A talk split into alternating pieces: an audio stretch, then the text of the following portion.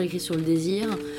Et dans une certaine mesure, mes parents sont à l'aise avec ça, mais c'est vrai qu'il y a des scènes, euh, voilà, je me doute bien qu'en tant que parent, c'est pas facile à lire, et en tant que fille, j'ai pas tellement non plus envie qu'ils puissent m'imaginer en action, quoi, c'est logique. Hein. Je sais pas, j'ai jamais eu l'impression de devoir demander la permission, en tout cas, je me suis toujours dit que je voyais pas pourquoi il fallait que je. J'ai peur d'écrire sur le sexe, euh, je sais pas parce que parce que les mecs l'ont toujours fait, que moi, parce que je suis une fille, il faudrait que je me, que je me censure. J'ai toujours revendiqué le droit euh, d'écrire de manière aussi crue, aussi graphique sur le sexe que les hommes, sans devoir me justifier de ma position de femme. C'est quand même différent d'être une femme qui écrit sur le désir. Tout de suite, on s'imagine que c'est un regard féminin qui ne concerne que les femmes. Alors que les hommes, manifestement, ont un regard universel sur la chose. Machinalement, mon crayon, je mâchonne quelques mots à la gomme je griffonne, aussi vierge que moi est ma feuille de papier, plus blanche que le blanc en machine lavée. Vous écoutez Assez parler, le podcast de l'école Les mots qui laisse les écrivains parler et qui donne envie d'écrire. Les mots, c'est une école d'écriture qui a été fondée en 2017 par Élise Nebout et Alexandre Lacroix sur une idée simple mais innovante, écrire s'apprend. Des écrivains majeurs de la scène littéraire actuelle y accompagnent tous ceux qui veulent un cadre pour travailler leurs plumes et aboutir leurs manuscrits. Aujourd'hui, je rencontre Emma Baker, qui sera à l'école Les Mots dès mars 2020 à l'affiche d'un atelier d'écriture sur le thème du désir. Écrire le désir. Non pas seulement le théoriser, mais le recréer par les mots, le susciter, le susurrer. Tout un art qui sera au cœur de nos discussions aujourd'hui. Quelques mots pour me présenter, je m'appelle Lorraine Malka, je suis journaliste, autrice indépendante et passionnée par les questions que l'on ne pose pas assez aux écrivains, à savoir tout simplement comment écrivent-ils, depuis quand, à l'abri de quel regard et pourquoi. Autant vous le dire, je ne suis pas la seule à vouloir rencontrer Emma ce jour-là. Elle n'est à Paris que quelques jours et toute la presse parisienne le sait et cherche à lui voler quelques instants. Les critiques comme les lecteurs, déjà remués par ses deux romans autobiographiques, Monsieur en 2011 et Alice en 2015, ont été parfois piqués, mais surtout époustouflés par l'originalité de son tout dernier livre, La Maison, chez Flammarion, dans lequel elle raconte son expérience de prostituée dans une maison close berlinoise. Finalement, avec toute la générosité que l'on sent déjà dans son écriture, Emma m'a accordé plus d'une heure au sous-sol de la librairie du 11e arrondissement où elle était invitée à signer son livre ce soir-là depuis longtemps Pas du tout, je viens d'arriver. Non, non, pas du tout. Pile à l'heure. Super. Les bruits que l'on entend pendant ce podcast sont les pas des clients et libraires qui marchent au-dessus de nos têtes pendant que nous discutons dans cette drôle de cachette. Mais assez parlé, laissons-la nous raconter ce que ce livre, La Maison, a représenté dans son œuvre, dans sa vie et dans sa chair. Lors d'une balade à Berlin, je finissais mon deuxième livre et j'étais évidemment en train de chercher mon sujet, euh, comme, euh, comme, tout écrivain qui finit un bouquin. Et je suis passée devant un bordel, et, tout de suite les éléments se sont rassemblés. Je me suis dit que j'avais envie enfin de pouvoir euh, pénétrer dans un bordel sans, sans devoir me cacher, sans devoir mentir sur là où j'étais. et que j'avais envie d'écrire là-dessus. En fait, Petit point chronologique, car vous allez voir qu'avec Emma Becker, les associations d'idées fusent tellement vite qu'on en oublie le temps. Emma a donc passé deux ans et demi dans ce bordel à se prostituer pour écrire son troisième roman mais pendant toute cette période, elle n'a pas écrit une seule ligne. Non, parce que je crois que les, choses qui importent, euh, qui sont faites pour rester dans votre tête et pour être écrites, elles restent dans votre tête et vous les écrivez. Euh, j'avais pas envie d'arrêter le temps pendant que je bossais en écrivant, et j'avais pas envie de perdre une miette de ce que j'entendais, j'avais pas envie de perdre une miette de la compagnie euh, de mes collègues. Ce n'est qu'en rentrant chez sa mère, et bientôt aussi en devenant mère elle-même, que la romancière a pu transformer son expérience et en tirer son roman. Je me souviens très très bien euh, les vacances d'été qui suivaient bah, mon, voilà, le début de cette expérience. Expérience, j'étais chez ma mère dans le sud de la France et j'ai écrit tout ça pratiquement d'une traite à la main. Euh, et j'avais cette sensation de, voilà, de vraiment d'être en train d'écrire mon troisième livre. Et c'était bah, une, période de ma vie hyper excitante parce que j'avais la sensation que j'étais en train de, faire quelque chose d'important, quoi.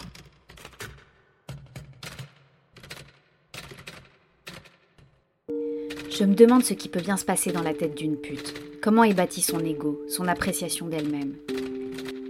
Celle que je regarde depuis mon petit banc blanc glacé est une toute jeune blonde qui crapote une vogue en arpentant un bout de trottoir.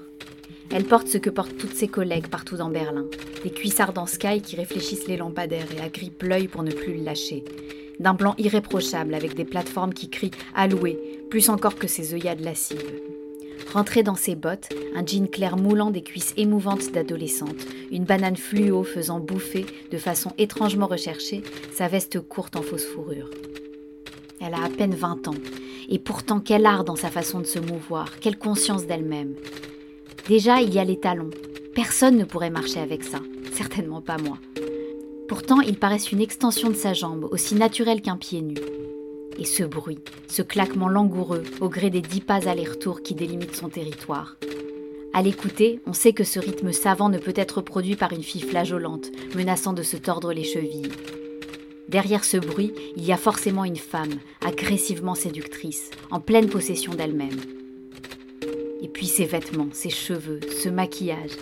C'est une caricature tellement accrocheuse, bon Dieu. Comment peut-elle, à son âge, réunir tous ces artifices, tous ces attrapes-couillons, sans ressembler à une gamine venant de mettre à sac la penderie de sa mère? Et est-ce qu'elle le sait, elle? Comment ça peut bien être d'avoir conscience qu'à chaque homme croisé, elle évoque une pensée sexuelle, involontaire ou non? Ça fait quoi d'être comme ça, dans la rue, en plein milieu des bagnoles et des passants? Un rappel tonitruant, implacable de la prévalence du désir sur tout.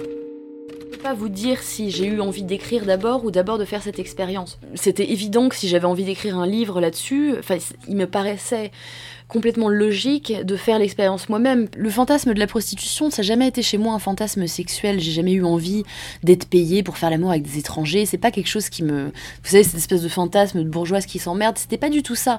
Ce qui me fascinait, moi, chez ces femmes-là, c'était déjà leur statut de paria euh, immédiat. Parce que généralement, les gens qu'on met de côté, c'est pour des bonnes raisons, c'est parce qu'ils sont dangereux ou très intéressants. Et, euh, et en l'occurrence, les prostituées, pour moi, incarnaient une forme de toute-puissance sexuelle, érotique de la femme. Et euh, elle me semblait cristalliser euh, la toute-puissance du désir, le désir qui fait, qui fait tourner le monde. Et c'était ça, moi, que j'avais envie d'être. C'était ça que j'avais envie d'incarner.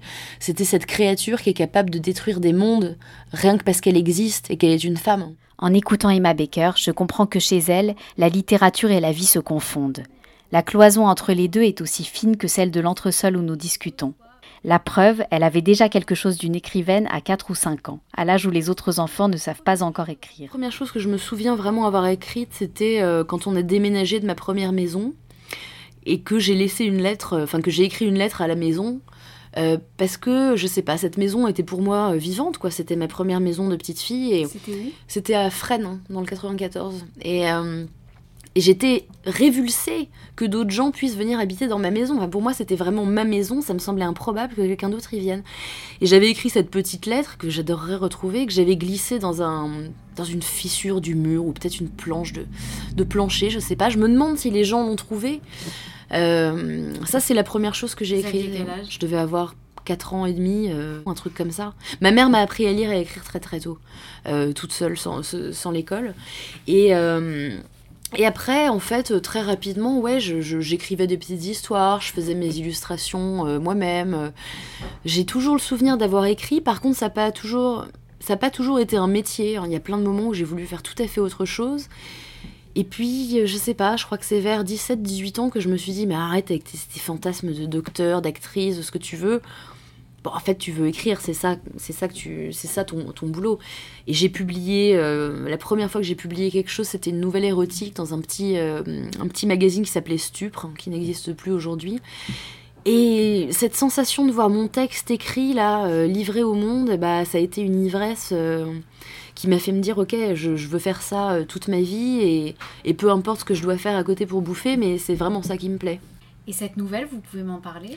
Ça se passait dans une chambre d'hôtel, hein, à l'hôtel Amour pour être précise, dans le 9e.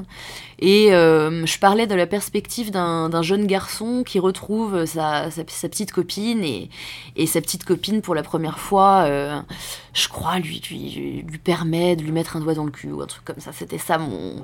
Ça avait été. Euh, c'était ça le thème de ma nouvelle. Et c'était déjà très. c'était déjà la perspective d'un homme qui se trouvait une femme, puisque c'est moi, et qui, chante le corps de sa copine et la manière dont elle se donne et tout ça. Un peu comme je le fais dans le dernier chapitre de la maison en fait.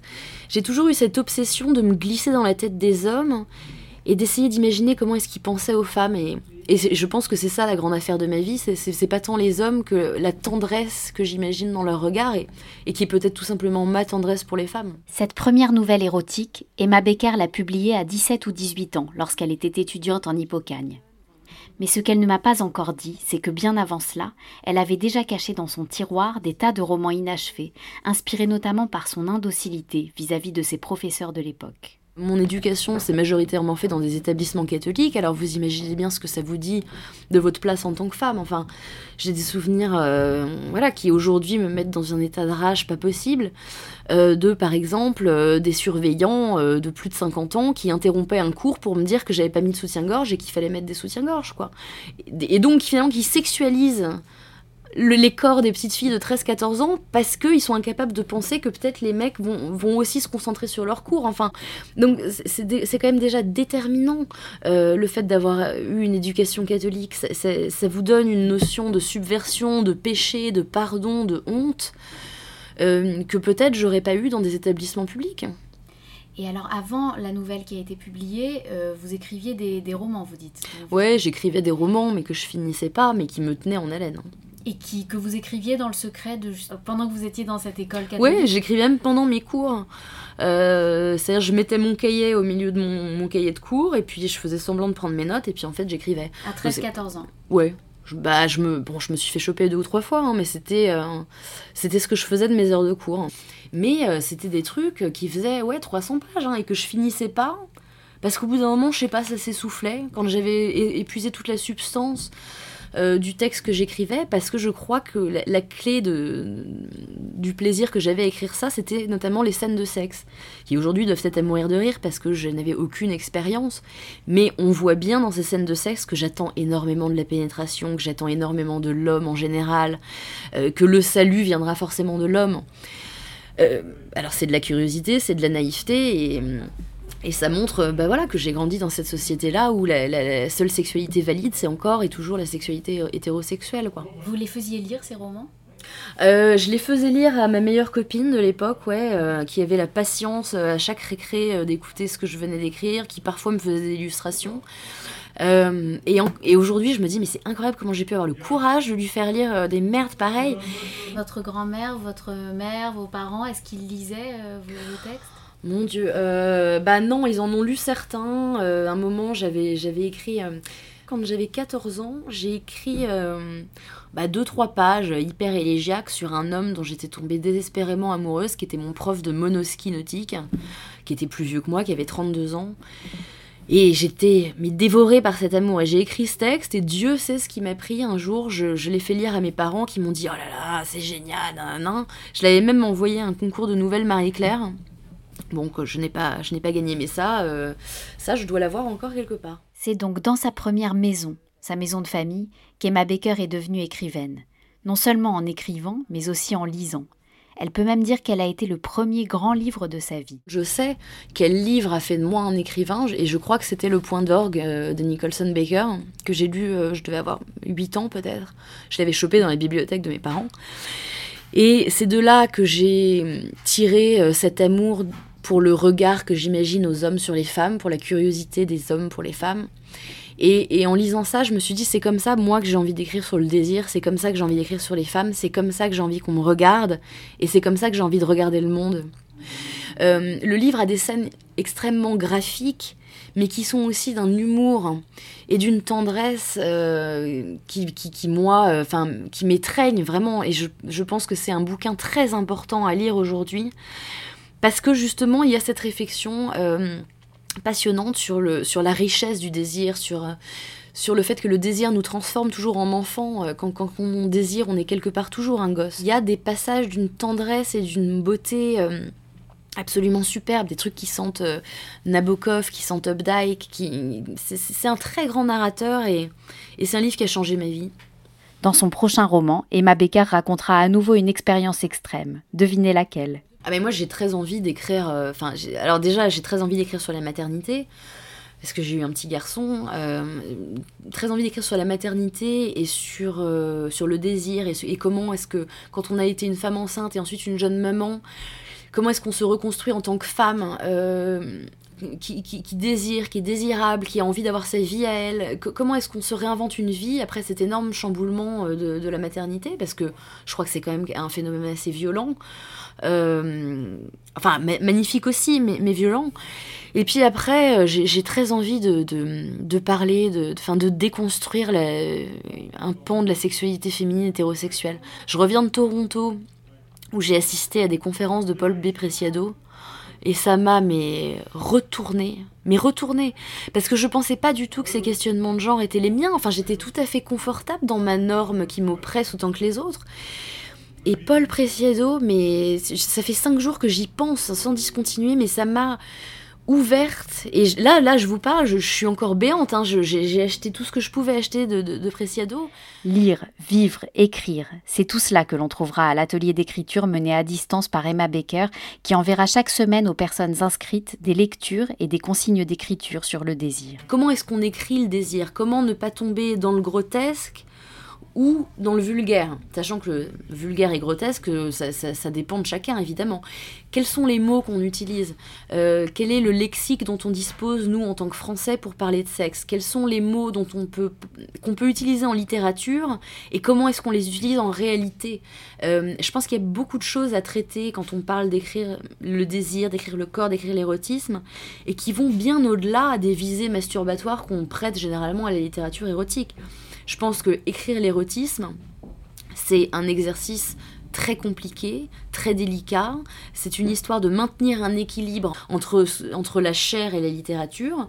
Euh, je me souviens, mon père me disait que j'avais un peu choisi la facilité en parlant d'érotisme. Euh, moi, je pense au contraire que c'est très difficile d'écrire l'érotisme et de l'écrire bien. Et ben je sais pas. Je, que mais vous savez c'est comme quand les gens vous disent que finalement le- faire la pute c'est de l'argent facile. Il y a cette idée que parler de sexe, écrire sur le sexe et en faire son métier, bah, c'est la facilité parce que c'est quelque chose qu'on sait tous faire. Et je pense que bah, j'espère sans présomption, avoir quelque chose à apporter euh, dans, dans ce débat-là. euh. Je, je sais pas si le fait d'être écrivain, ça s'apprend, mais enfin, en tout cas, je pense qu'il y a des ficelles qui peuvent se transmettre. Si j'avais dû être prof, ça a déjà été un fantasme pour moi d'être prof, c'était vraiment dans l'idée de transmission, de, de- de partager des textes qui, moi, m'ont- bouleversé, et d'en parler de telle manière à ce que les gens se sentent bouleversés aussi, et peut-être pas d'ailleurs pour les mêmes raisons.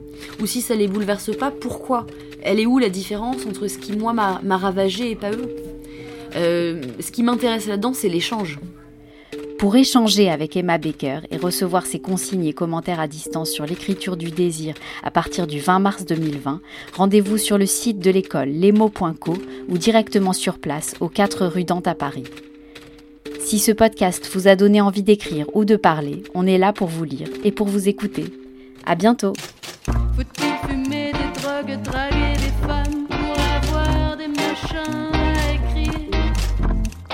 Dois-je fumer du crack, que craquer pour des femmes pour devenir une machine à écrire